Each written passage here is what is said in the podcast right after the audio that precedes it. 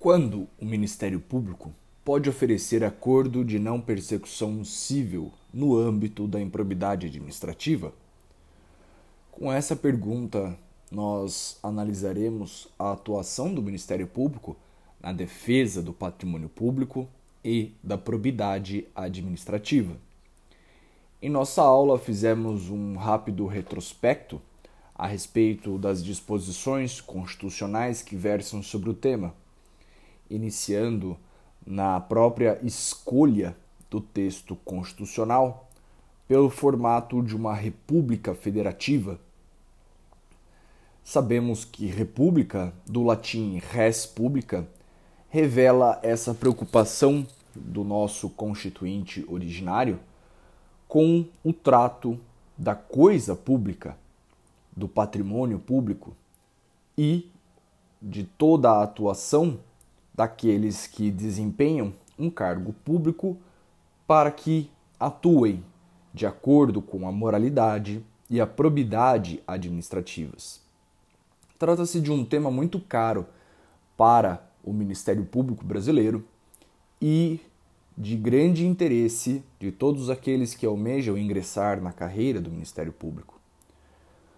Em nossa aula também tratamos dos diversos dispositivos constitucionais que, ao longo do nosso texto, revelam a preocupação do constituinte originário com a tutela do patrimônio público, da moralidade e da probidade administrativas.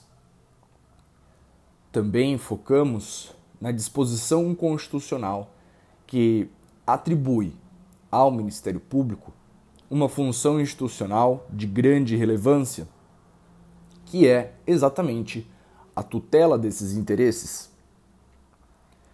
Interessante relembrar que havia uma discussão doutrinária e jurisprudencial a respeito da legitimidade do Ministério Público para tutelar o patrimônio público.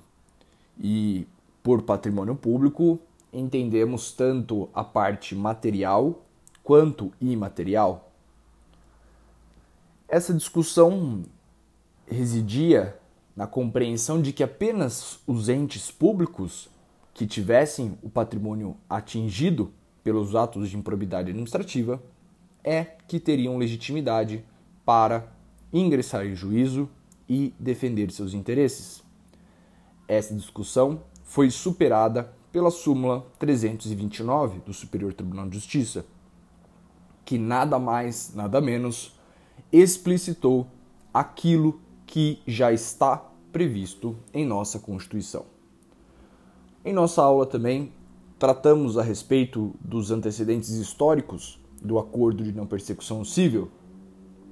Num primeiro momento, relembrando a compreensão clássica de que o patrimônio público, por se tratar de um bem indisponível, não comportaria qualquer tipo de transação.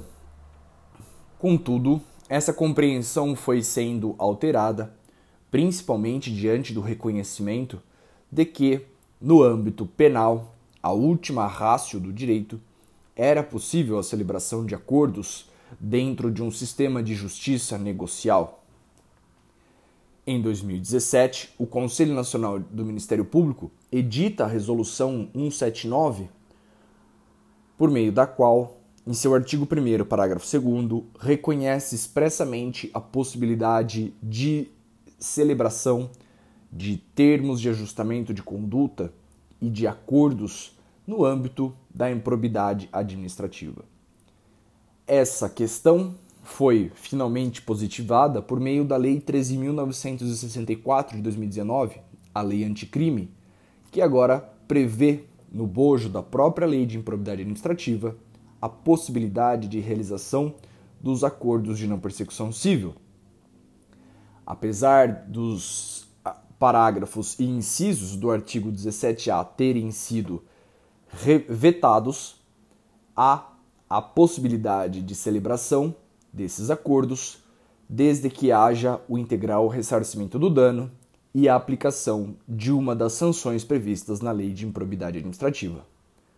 Bons estudos e forte abraço!